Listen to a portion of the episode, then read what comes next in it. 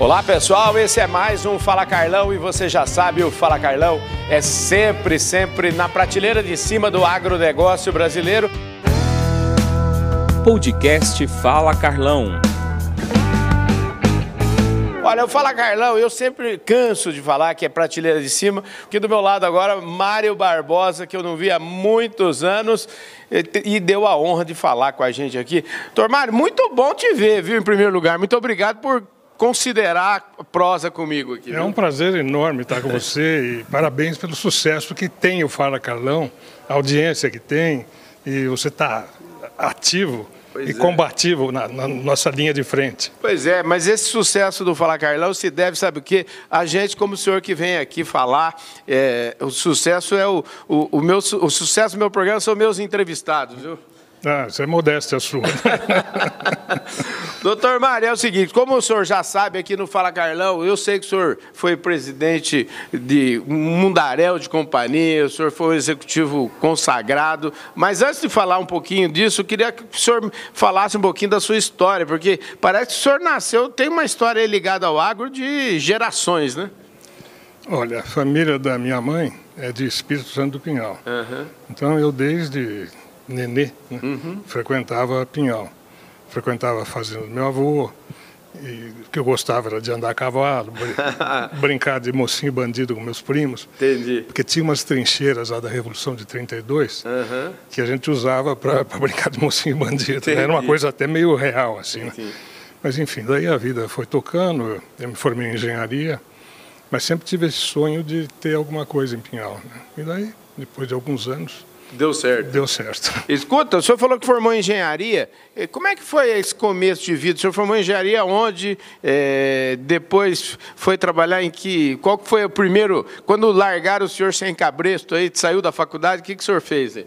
Eu fiz engenharia de produção na Escola Politécnica da USP. Uhum. E daí me formei e fui trabalhar no Banco Itaú, ah. como grande parte dos engenheiros do Itaú. Eu queria saber o seguinte, o senhor sabe qual é o motivo? Eu recentemente entrevistei vários engenheiros da Poli, todos eles de alguma forma ou vão para o mercado financeiro, constroem uma carreira importante. Por que, que isso acontece? A qualidade lá da, da universidade? O que, que, que, que leva os alunos de engenharia aí para o mercado financeiro?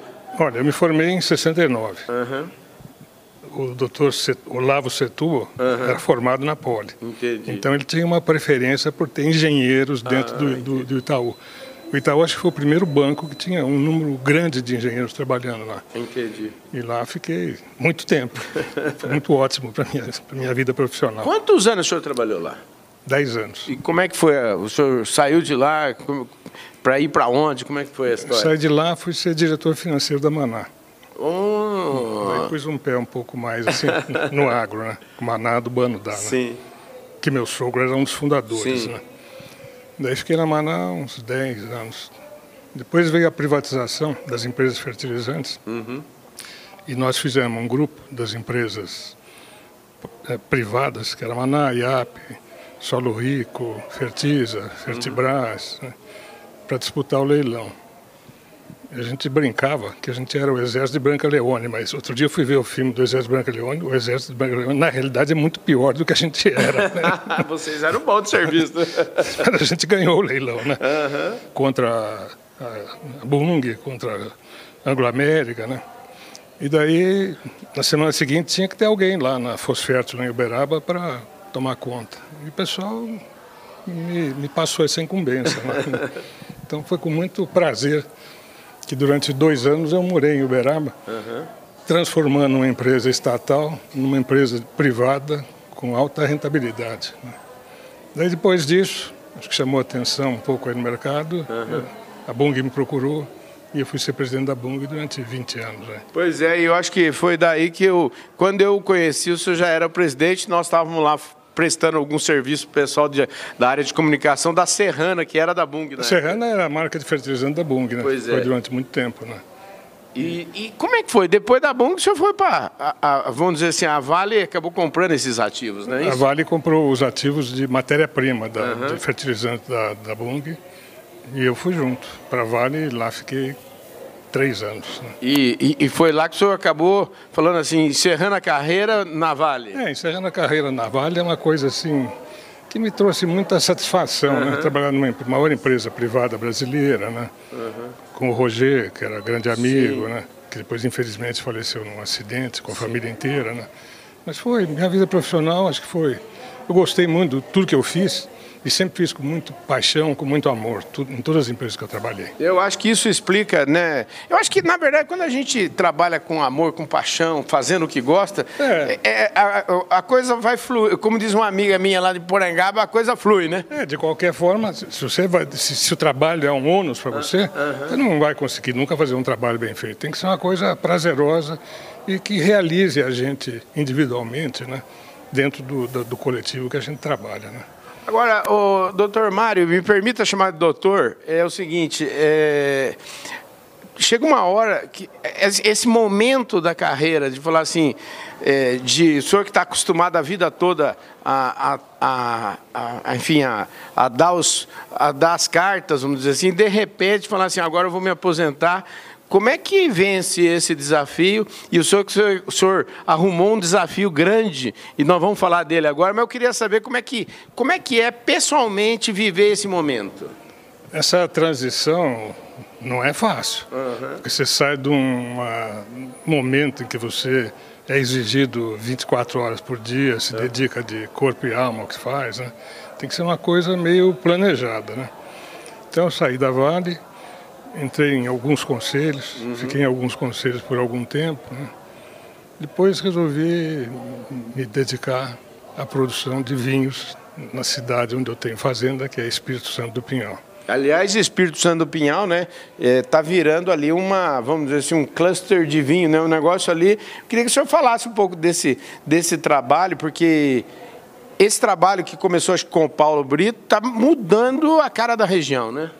Exatamente. Eu acho que o Paulo é o grande responsável por essa mudança que está acontecendo na região. Daí eu me lembro que um dia, conversando com o Paulo, lá na fazenda Santa Inês, que é a fazenda uhum. que ele tem lá em Pinhal, ele mesmo falou, Mário, você devia plantar um pouco de uva. Eu falei, Paulo, minha fazenda, minha, minha família planta café há 200 anos aqui, eu vou plantar uva. Daí ele me explicou, ele falou, não, tem uma técnica nova desenvolvida pela IPAMIG, uhum. Empresa de Pesquisa Agrícola de Minas Gerais, que é a dupla poda. Quer dizer, eles foram para a Europa estudar, pessoal da IPAMIG, uhum. e a uva colhida na mantiqueira, ela é colhida em janeiro, fevereiro, quando chove muito e uhum. afeta o teor de açúcar. E na Europa, as colheitas são feitas em junho, julho, quando não chove. Né?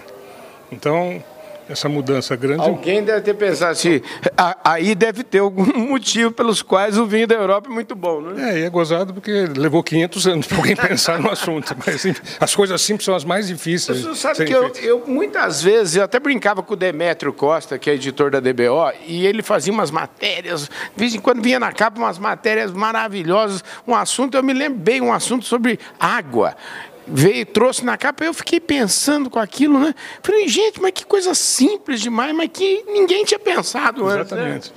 Então o Paulo me incentivou a plantar uva, me deu as mudas, cuidou das uvas minhas durante três anos, processou a uva na, na Guaspari, transformando em vinho. Uhum. É aquele impulso inicial que eu precisava. Entendi. E ele até me falou, falou, Mário, eu estou sugerindo isso para você porque você é uma pessoa que tem família aqui, frequenta a cidade, eu não frequento.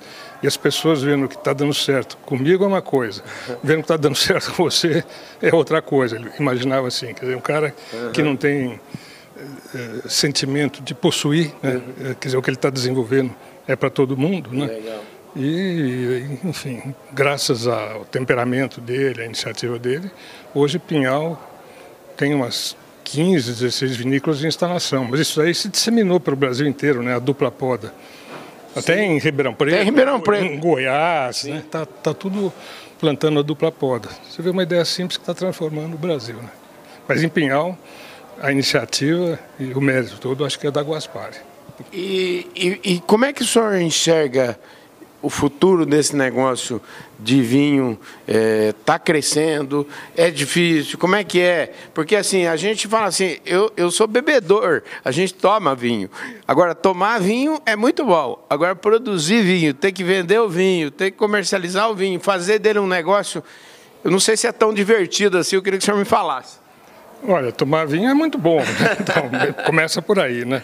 Mas é um desafio novo que eu estou tendo na minha vida e com, com muito prazer, com muito entusiasmo, junto com a minha família, estou me dedicando a produzir vinho. Hoje nós estamos produzindo vinho branco uhum. e vinho tinto. A marca é Floresta, que é o nome da fazenda que a gente tem lá, vinho, vinho, Floresta. Né? E tem que desenvolver novas técnicas de marketing, né? Uhum. Enfim, tem que pôr a cabeça para funcionar. Tem que estudar, né? Tem que estudar, né? E, e, e, essa, os vinhos, como é que é a relação dos vinhos, então, com o café e dos vinhos também com o manga larga, né? O senhor é, é um criador por excelência de cavalo de manga larga, reconhecido nacionalmente. Como é que, como é que foi essa, como é que tem sido essa convivência? Eu fui presidente da Manga Larga por 14 anos. Uhum. Né? Então é uma paixão que eu tenho, que um dos grandes prazeres na vida que eu tenho é sair a cavalo. Eu tenho nove netas mulheres e um neto homem. Nove netas mulheres? Eu acho que isso é um. Eu, pelo menos, nunca tinha escutado falar assim, viu? Um dos grandes prazeres que eu tenho é fazer cavalgada com as minhas netas e com o meu neto, né, uhum. que, é, que, é, o único neto aí, que hoje tem 16 anos, né, uhum. e que acompanha a gente nas cavalgadas. Então, cavalo é uma coisa que desde moleque está uhum. na minha vida. Agora, esse negócio do vinho e do café, eu que não sou, eu sou engenheiro de produção, não sou agrônomo, uhum. eu fico chegando à conclusão que em Pinhal, na Mantiqueira, a terra que é boa para café e o clima que é bom para café, também é bom para o vinho. Então, é isso que está fazendo com que a região tenha um sucesso grande na parte de, de vinho também. Né? O vinho da Guaspari é um vinho hoje que já ganhou concurso no, no mundo inteiro, né? uhum. né? reconhecido, né? E a referência que a gente tem na região são eles. Né? Eu... Agora, vem cá, se eu quiser, onde é que acha o vinho? Como é que compra? É pela internet? Compra em São Paulo? Onde que acha? Tem o site, né? Vinícola Floresta, né? Uhum. Vinícola Floresta São Pedro, né? E lá tem as indicações todas de como comprar. Né? Entendi. Então, com o maior prazer. A gente entrega aqui em São Paulo, entrega para o Brasil inteiro, né? Enfim, é uma coisa nova na vida, né? Tem que vender vinho, tem que entregar, uhum. tem que vinho ser de boa qualidade, né? Que... São desafios novos que fazem, dão prazer para a gente de, de, de estudar e, e, tentar resolver da melhor maneira possível. Né? Esse vinho, me fala qual que é a, a, uva dos vinhos, o branco, o tinto, qual que é? O branco, como eu disse, foi a Guaspari que me incentivou e me arrumou muda do Sauvignon Blanc. Né? É esse que eu, que eu planto lá. Okay. Né? Já faz uns 8, 10 anos. O, o, tinto, eu fui pesquisar ali na região uhum. qual é a uva que está dando mais certo. Está dando mais certo é o Syrah. Então, plantei Ai. Syrah, plantei um pouco de Cabernet Franc para misturar com Syrah. E por enquanto estamos nesses dois aí. Acho então, que ano que vem vamos fazer um vinho rosé com Syrah também, né? entendi. né? E depois, mais para frente, quem sabe, um espumante. Estamos estudando. E para quem está, que, que, que é, vamos dizer assim, o senhor falou do Paulo que é uma inspiração, agora o senhor também já passa a ser uma inspiração. Quantos hectares tem plantado? Como é que, o que, que área que precisa ter para virar um produtor de, de um bom produtor? Olha, um hectare ah. de uva produz mais ou menos 3.000, 3.500 garrafas por ano. Uau! Então não, não, não dá, dá, até para pensar em produzir vinho em Porangaba também. Dá até né? para pensar em Porangaba. Quer dizer, áreas grandes não são muitas que existem, não. Ah, o que eu tenho visto ali são áreas de 10 hectares, 15 hectares. Eu, particularmente, tenho 6 hectares. Né? Entendi. E para mim, tá bom. Eu estou querendo me concentrar na qualidade, entendi. ter uma coisa mais exclusiva, assim. Mas tem gente que tem, está plantando 80 hectares, sei Uau. lá, né? Tem de tudo. Como tudo no mundo, tem de tudo. Doutor Mário, olha, muito obrigado pela sua presença aqui no Fala Carlão. Eu até brinquei com ele aqui antes, fora, aqui no bastidor, que isso aqui, gente, é um aperitivo, porque eu acho que agora a gente vai tentar marcar lá uma ida para conhecer em loco, né? Ah, será um maior prazer. Desde já, vocês estão intimados aí em Espírito Santo do Pinhal, na Vinícola Floresta, para ir ver em loco lá o trabalho que está sendo feito já. Maravilha, a gente vai sim. Eu adorei essa conversa e adorei te ver, né? O senhor está ótimo. É, o senhor está. É, é, quantos anos o senhor está hoje? 76. Que maravilha. Bem vividos. Bem vividos. É. E, e, pelas minhas contas vai passar de 100, viu? Porque aqui é, como é que fala? Produzindo vinho, é, é, a, é, o, é o, tudo que o, o que o senhor precisava para viver mais de 100 anos, o senhor já o tem. Vinho, o vinho prolonga a vida, né? Mas ter coisa que você se interesse e que quebra a cabeça é uma coisa que ajuda muito a viver mais e viver bem, com qualidade. Né? Os netos, o senhor falou de nove netas, o senhor já falou que o neto tem 16. Qual que é a idade dos netos, assim, o mais novo para mais velho? A, a mais velha se formou em direito essa semana. Não me diga. Está especializada em direito digital, que é uma coisa que Legal, no meu tempo nem existia. Né? É, pois é. E a mais nova tem 10 anos de idade. Que maravilha. Tem um, o, o, o Guto Quintela me falou outro dia que é o seguinte, Carlão, o nosso negócio agora é. Eu, eu virei é, cuidar de neto, babá. porque babá de neto. Ele falou que neto é a sobremesa da vida, ele falou. É. Eu acho que é, né? É? é um, é, eu falei agora, o maior prazer que eu tenho é andar a cavalo com minhas netas, com meu neto, né?